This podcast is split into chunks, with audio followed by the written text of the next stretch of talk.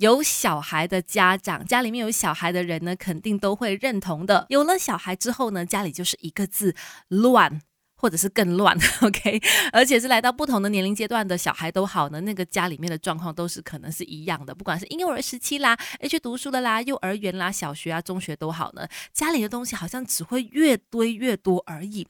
即使是日本的整理女王 Marie Kondo 呢，她自己有了小孩之后，好像也曾经说嘛，她放弃整理家里了。有小孩之后呢，就是很难做到她当初那个收拾家里啦啊，经常断舍离这件事情哈。但是你千万不要以为。说，你看，连日本的整理女王都选择躺平。不是这个意思哦，他最近呢又开始有新的理念要跟大家分享了。他觉得，与其就是靠爸爸或者是妈妈努力的断舍离、努力的整理之外，倒不如把整理的原则教到孩子身上，让孩子也懂得在生活当中去做好整理、做好收拾、收纳这件事情。适时的也让他们呢做一下呃对于玩具的断舍离等等的哈，让他们参与到整理家里的这个部分啊。这样想起来，好像父母就不会这么心累，对不对？那确切的方法应该怎么做呢？没有完美的父母，只要有肯学的爸妈，让亲子关系更快乐。Melody 亲密关系。日本有名的整理女王 Marie Kondo 在自己有了小孩之后也说呢，啊啊，我放弃家里面要一直保持整齐干净了。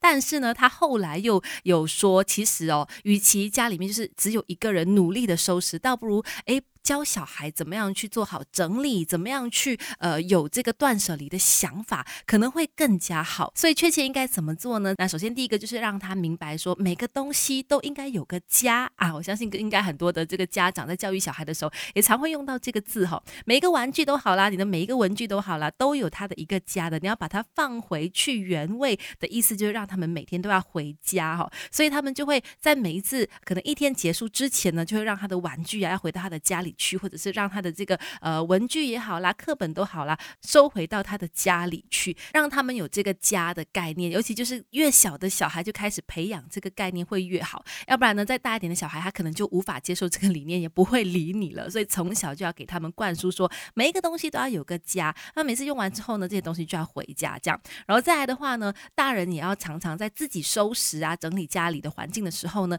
带着小孩子一起，而且在收拾的过程当中说明。一下那个过程，比如说，哎，为什么这个东西我放在这里？可能他们是同样类型的东西，那你要找的时候比较容易找。然后又或者是这些东西要放在比较矮的地方，方便拿等等的，让他们有这种收拾的理念跟概念，都是在日常生活当中，大人在做的时候就一并的说明，让小孩也知道也清楚这样的一个法则。不管是当父母还是做儿女，我们一块做中学 Melody。亲密关系，想要当快乐的父母，一定不要只是把所有的责任都扛在自己的身上而已，也要适时的分配出来，让孩子来学会承担呐。像是收拾家里这个事情就好了。身为家庭成员之一的小孩，当然也应该要参与其中的。所以，所以今天就要来分享说，日本的整理女王 Marie Kondo 呢，又要来教大家了。与其自己非常辛苦努力的整理断舍离，然后家里还是一团乱，倒不如把整理的这些想法、整理的方法呢，都教给小孩，大家。一起来做哈，